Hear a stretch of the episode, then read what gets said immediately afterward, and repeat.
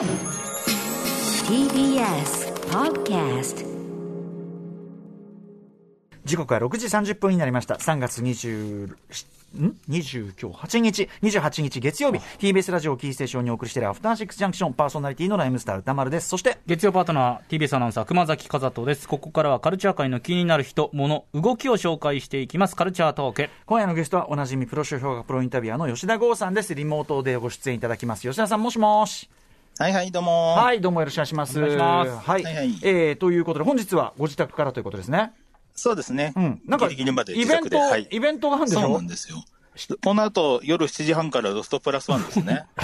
え？うん。ちょっと待って。30分後ですよえ、だって、まあ、吉田さん家から、まあ、ええ自転車で10分はかかんないか。えまあ、5分ぐらいで行けちゃ5うんで、全然分ぐらい。余裕です。いや、そういう問題、危ないから。なんか、その生き方危ないから。ちょっと早めに終わりましょうか、はいじゃあね。はい。はいは ということで、今回、吉田さん、どんなお話でしょうか？はいはい。えーと、バンドザ・ポーグスのドキュメンタリー映画が6月に公開されるということで、もう一人のね、シェインみたいな存在だと僕が勝手に思っているケビン・ローランドについて紹介します。はい。吉田さん、僕、正直、全然詳しくないからね。よろしくお願いします。はいはい。了解です。今夜も生放送でお送りしてます、アフターシックスジャンクション。この時間のゲストは、プロ商評価プロインタビュアーの吉田剛さんです。吉田さん、よろしくお願いします。はい、お願いします。はい。ということで、はいはいあの、ええまあ、ポーグスの、ポーグさんわかりますよね。わかるけど、詳しくないですよ。えわかる、はいはいポーグスの映画がやるからということですね、まずね。そうですね。ははいい。まず基基礎知識としてはそこ。んはい。ね。うんぜひこれはあの映画、はい。うん。シェインの予告にも使われてるポーグスの代表曲が今流れてきてると思いますけど、まあちょっとまあ、まずそのポーグスの話から簡単にしますね。えはい。ポーグスのシェイン・マガウアン。まあ昔はマクガワン表記だったんですけど、その1957年生まれの64歳、彼のドキュメンタリー映画シェイン、世界が愛する厄介者の歌っていうのが6月3日に公開されるというえうん。ことで、まあまあ、わかりやすく言うとものすごい酔っ払いなんですよね。うんうん愛された酔っ払いが、あの、ステージでも本当にもう大変な状態になってるけれども、はい。みたいな。うんうん。で、そのポーゴスのシェインが、まあどういう人生というか、どういうバンド遍歴を送ってきたかっていうと、もともとパンクの人なんですよね。うん。76年にニップルエレクターズっていう、まあ本当に下品な名前のパンクバンドを結成して、乳首ビンビンみたいな。んそうですね。うんで、78年にシングルデビューしたものの、やっぱり下品すぎたのかすぐにザ・ニップスに改名するんですよ。まあ、乳首であることは変わりない。まあまあうん。うん。はい、今ちょっと流れてますけどね。あこれもすごいかっこいいバンドなんですけど、うんで、その流れで82年に、そのアイリッシュトラット、フェルト系の民族音楽を取り入れた、ポーグ・マホーンっていうのを最初は結成するんですよ。うん。で、これもやっぱりゲール語で俺のケツにキスをしろっていう下品な意味だったのが、BBC で問題視されて、84年にポーグスに改名。うんうん。で、あの、その、なんだろうな、こういうアイリッシュトラット的な音楽の道を切り開いた感じで、はい。まあ、世界、世間的に評価されていくんですが、うんうんじゃあちょっとまあ一曲聴いてみますかね。ははい。い。ザ・ポーグスでワイルド・ローバはい。ザ・ポーグスで、ザ・ワイルド・ローバーを聞いていただいております。ー。はいはい吉。田さん、僕今これいろいろ見てたら、あれですね、ポーグスのそこのドキュメンタリー、あの、ジュリアン・テンプルが監督なんですね。ビギナーズ。そうなんですよ。へーって感じ。はいはいはいうんうん。はいはいはい。まあ、パンクですからねっていう。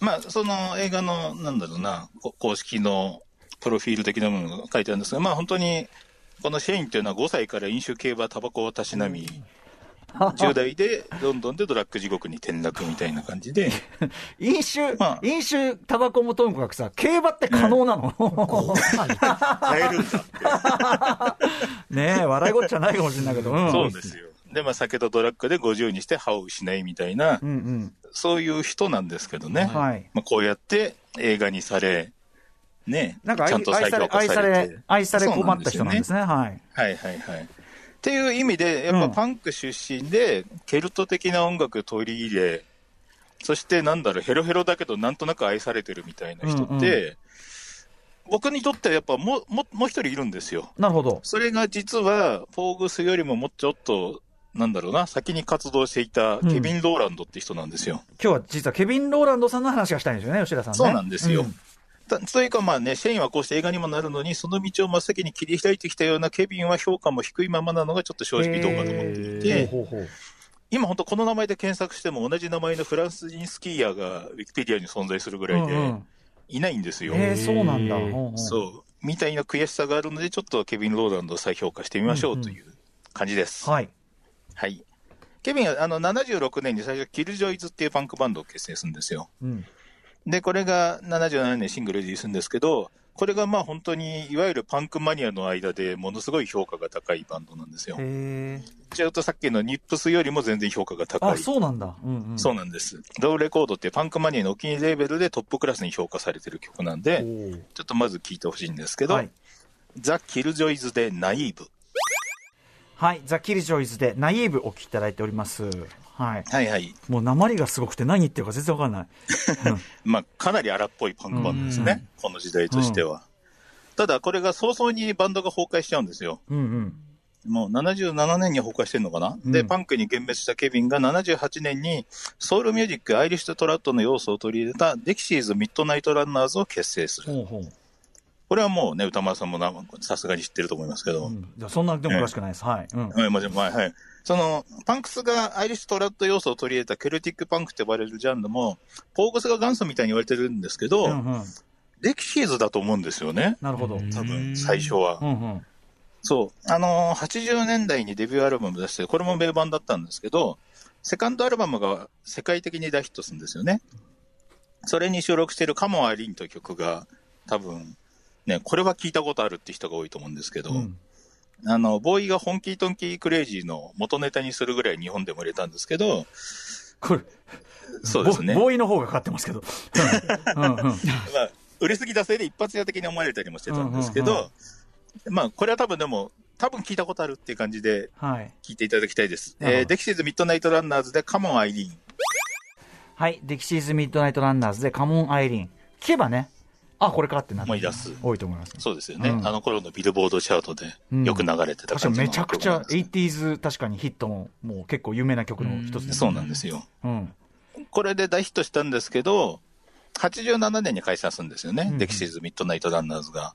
で、その後、ケビン・ローランドがソロ活動を始めるんですけど、88年のデビューアルバムが商業的に大失敗して薬でおかしくなっちゃったりとか、へ財政危機になったりで、うん迷走が始まっちゃうんですよーうね。んで、結構なブランクを経て、うん。うん。99年にセカンドアルバム出すんですすごい。が、11年ぶりに。11年ケビン・ローランドさん。はい。しかも全曲カバーだし、うんまあ、マイビーティって言うんですけどね、うんあの、女装でパンイチのジャケットなんですよ。その、ケビン・ローランドさんはそういう、なんていうの、セクシャリティとかそういう方なんですか？じゃないと思うんですけどなんね。じゃ、じゃあ何なんだって感じですね。じゃあ何なんなんですよ。うんうんうんなので、本当に、ないろいろだからもう追い詰められておかしくなってたんじゃないかぐらいの受け取られ方で、へーうんうん。今では本当ワーストアルバムのカバーランキングの常連にもなってたりでまあ。当時本当に致命的に売れなかったっていうことだけ評判になってたんですよ。うんうん。うん。ものすごい落ちぶれてひどいアルバム作ったみたいな感じだった11年ぶりにさ、出したものがその扱いじゃもう、ねえ、そう。普通、ちょっと再起不能だよね、もでも、僕すごい好きなんですよ、このアルバム。うんで、評判悪いんですけど、はいその、ホイットニー・ヒューストンのグレイテスト・ラブ・オブ・オールのカバーとかう。、すごいね。なんか不思議な感動があるんですよ。この感じの人があの名曲をどう歌うの？そうん。う。つかもうとにかくこれを流したいがための今日の特集なんですよ。へえ、はいはい。ねケビン・ローランドバージョン。あのーそう、誰もが知ってる曲をこうするかっていう感じで。うんうんうん。はい。それではお聴きください。ケビン・ローランドでホイットニー・ヒューストングレイテスト・ラブ・オブ・オールのカバーです。はい、ケビン・ローランドさんバージョンのザ・グレイテスト・ラブ・オブ・オール聞いていただいております。あ、あれですね。あ、普通に歌い出した。はいあの、A メロ、B はいはいメロ、ね、あの、うんちょっとポエ、リーディング風、リーディング風にやって、うんサビでヤオラ。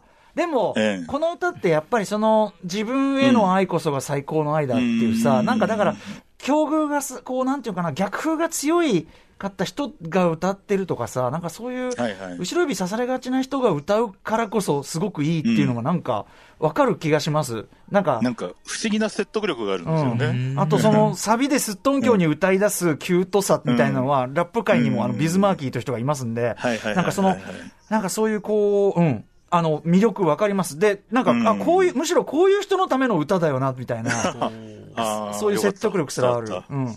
なんかほら、ママイウェイ的なニュアンスがあるじゃないですか。そうですね。うんうんなんかこう、ここまで堂々とやられるともう、かっこいいみたいな。こういうベタな選曲だけども、うんやっぱこの人生送ってきた人だからこそのそう説得力みたいなのそうそうは絶対にあって。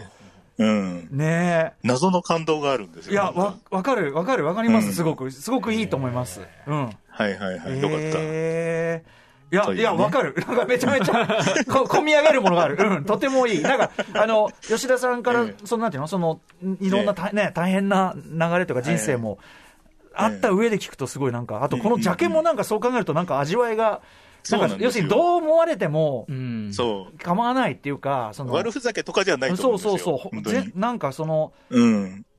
いいあなたはそれでいけっていう感じが、うんうんすごく勇気が出る Greatest Love of All のカバーだと思う。すごくいいです。はい。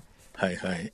はい。そんなね、ケビン・ローランドなんですけど、その後、デキシーズ・ミッドナイト・ランナーズを再結成させて、はい。今はザ・デキシーズ名義としてバンド活動も相手安定してきて、うん。元スタイルカウンシルのミック・タルボットも加入したりとかで、うんで、この評判の悪かったセカンドソロアルバムも20年に再発されて、うんはい。このグレテスト・ラブ・オブ・オールの MV もそ今になって制作してるんですよ。えー、そう。今、じゃあやっぱ、再評価の機運があるみたいなこと、徐々にっていうう。ん映画にはこそなってないけど、徐々に認められつつあるんじゃないかっていう状態なんですよねえ。ちょっと最近、そのデキシーズとか全然僕聞けてないんですけど、いい感じですか、うん。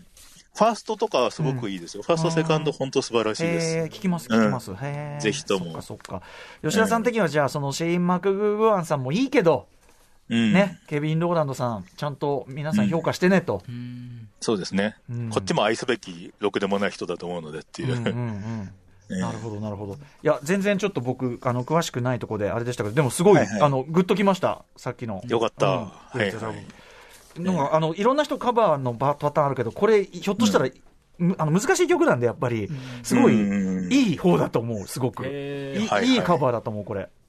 ううんん私は支持します。素晴らしいと思います。はい。歌間さんに届いただけでもよかったです、今日は。ありがとうございます。いや、ちょっと泣けてくるぐらい、本当によかった。そうなんですよ。うんうんはいすごいはい。はい。ということでね、吉田さんね、とっととあの、ロフトプラスワンに行かなきゃいけないんで、あと10分で行きますあんまりね、自転車をね、飛ばして危ないのをしてほしくないんで、早めに開放しようと思います。しかもね、今日でも大変なイベントなんですよ。うん今日何ですか？正直。はい誰誰もが気乗りしないイベントというか、10分後に迫ってきてるそのイベントが。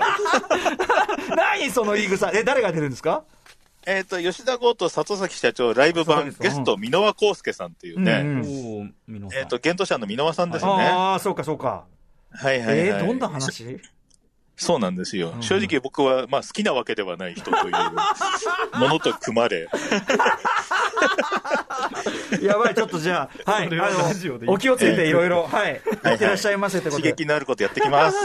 吉田さん、あと他にお知らせ事は、これ、それとりあえずそれでいいんですか？はい、これだけで大丈夫はい、です。すみません。あの、いろいろ SNS とかね、吉田さん情報発信されてますんで、いろんなことやられてますんで。はじゃあ、お気をつけていってらっしゃい、吉田さん。はい、どうも。はい、ここまでのゲスト、吉田剛さんでした。ありがとうございましたなんちゅう出かけ方だよ。